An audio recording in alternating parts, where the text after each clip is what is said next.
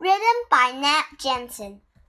Introduction Enter a cave just as night approaches, and you might see a dark cloud pouring like smoke from the cave. It's a cloud of sorts, but it's not a rain cloud. It's a bat cloud. Bats like to spend the daytime in the cool darkness, darkness of a cave hanging upside down from the ceiling. But nighttime is different. It is time to hunt. So thousands of bats take flight from the cave. They dive and dart about, snatching insects from the air. About bats. Bats are one of the oldest groups of mammals to have lived on Earth. According to fossil records, they were sweeping through the air almost 60 million years ago. Bats flew through the Earth's skies before humans walked on the planet. Although bats have been around for all that time, they haven't changed much. Ancient fossils show that bats of long ago were very much like modern day bats. There are close to 1,000 kinds of bats. In fact, there are more kinds of bats than there are kinds of any other mammal. These bats are placed into two groups microbats and megabats. Microbats eat mostly insects, but some also eat small fish, mammals, and amphibians. The smallest microbat is the bumblebee bat, which is about as long as a paperclip. Microbats live in a wide range um, of places and can be found throughout the world. Megabats eat fruit. They are found in warm tropical areas where, where lots of fruit grows all year long. The largest megabats is the Malayan flying fox. It is so large that with its wings spread out, it would stretch the length of the average sized bathtub. While some megabats are big, megabats are not always larger than microbats. Bat features. Bats seem to get a bad rap when it comes to look. In fact, some people might consider them downright ugly. Others think bats look fierce and scary. If you get to know bats better, you might change your opinion of them. You might even think that some bats are rather cute. Bats, like most mammals, are covered with hair or fur, which is soft and quite short. There are a few types of bats that have only a little fuzz on their bodies. No wonder these bats are called naked bats.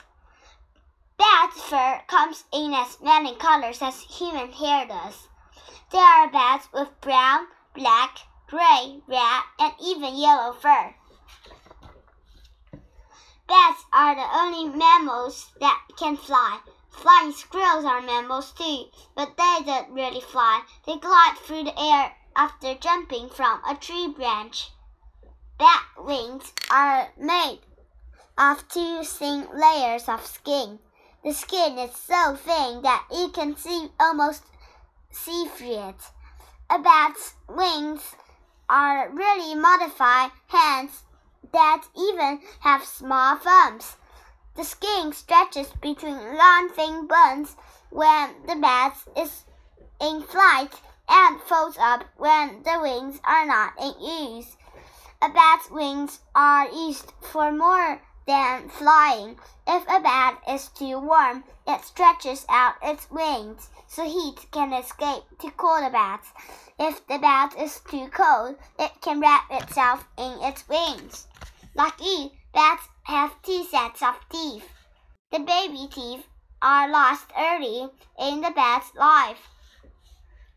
Uh, they are replaced by a set of um, 26 to 28 adult teeth. These teeth are sharp and are used to cut and crush food. Despite what many people believe, bats aren't blind. Bats use their eyes to see during the day and in the early evening. Let's learn how bats find food in the dark. Flight and feeding. Bats are skilled flyers. The bones of the bat's wings can bend easily to change the shape of the wings. By changing the shape of their wings, bats can quickly change the direction of their flight. In addition to wings, most bats also have a piece of skin that stretches between their legs. When flying, bats spread their legs so they, uh, that they can use the pouch of skin to help them stir up or down and swerve left or right. Do you know? Bats are able to fly high and fast. Bats have been clocked going as fast as 100 kilometers per hour, 62 mm, mile hour.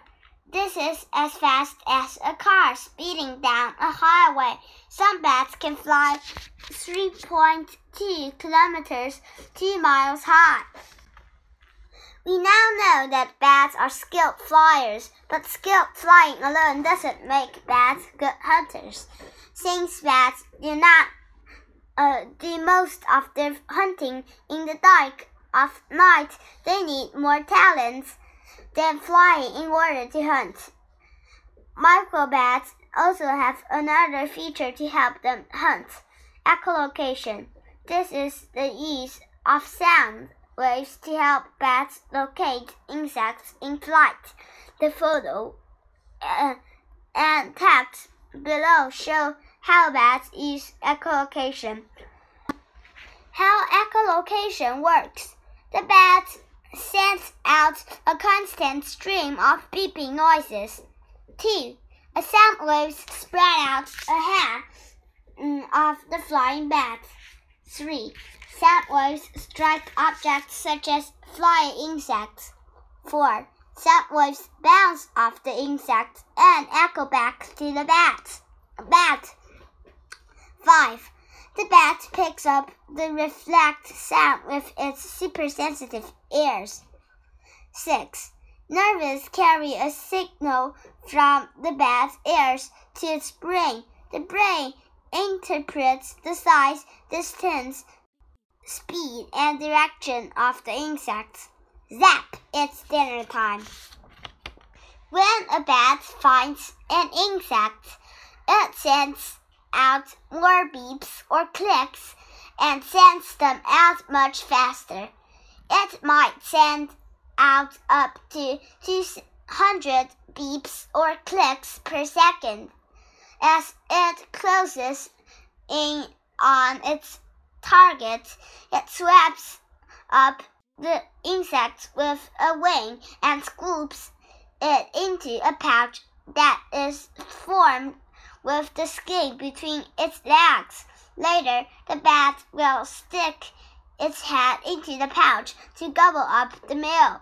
Bats also snatch insects out of the air with their mouths. The combination of skilled flying and echolocation makes microbats excellent hunters at night. The next time you are out at night, take a look skyward. You will likely see bats darting through the air, collecting insects in their tail pouches. Observe how quickly they change direction. They are responding to brain signals telling them where foods can be found. Do you know some microbats eat up to 600 mosquitoes an hour? and some will eat up to 3,000 insects in a single night of hunting. Bad behavior. Bats are not the main frightening creatures that many people think they are. They don't get into your hair or attack people, and there are no human empires that turn into bats. The truth is that bats are shy, gentle creatures. In fact, bats are our friends. Just think of how many insects would be around if it were not for bats. Can you imagine sleeping while hanging upside down with blood rushing to your head? Well, it's not a problem for bats. Bats sleep upside down. They cling to the other side, undersides of surfaces, using the claws on their toes. Hanging upside down makes it easy to take off to fly. All they have to do is let go and begin flapping their wings. Many bats hibernate in the winter when there are no insects to hunt. Before hibernating, bats eat lots of food, which they store as extra fat. They depend on this fat to survive during the winter. Some bats migrate to warm areas during the winter. Red bats fly all the way from Canada to Mexico rather than spend the winter in the cold. In the cold, there is even a bat in Europe that flies over 1,600 kilometers, 1,000 miles to spend the summer in Russia. Don't expect uh, to see bats migrating since they fly at night. Female bats give birth to one or two babies every year. They are the only flying mammals that nurse uh, their young on milk. After a baby bat is born, it crawls up to its mother's chest and clings there with its claws. If it feeds off its mother's milk and even clings to the mother's fur when she goes hunting. But baby bats don't hang around for long. Many are able to fly and catch their own males only three weeks after birth. Do you know some bats are threatened by deadly disease? White nose syndrome has killed more than a million bats in 30 states since it was first discovered in 2006. Building a bat house. Bats are important animals and they need places to live. You can help by building a bat house. Here's how to do it. Materials Hammer, 24 nails saw 25 inches by 27 inches piece of plywood, 7 inches by 27 inches piece of screen. Steps 1.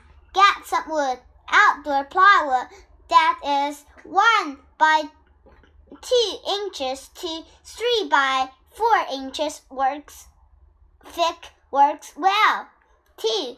Measure and then cut six pieces of wood from the plywood as follows. One back piece, 9 inches by 27 inches. Two side pieces, 3 inches by 27 inches. One front piece, 9 inches by 21 inches. One roof piece, 4 inches by 10 inches. One entry piece, 7 inches by 1 inch. 3. Put a piece of 7 inches by 27 inches screen on the back piece before nailing the house together. The screen gives the bats something to hang onto. 4. Nail the boards together as shown. 5. Hang your bat house high in a tree or on the side of a building. Hang it where it is not too sunny.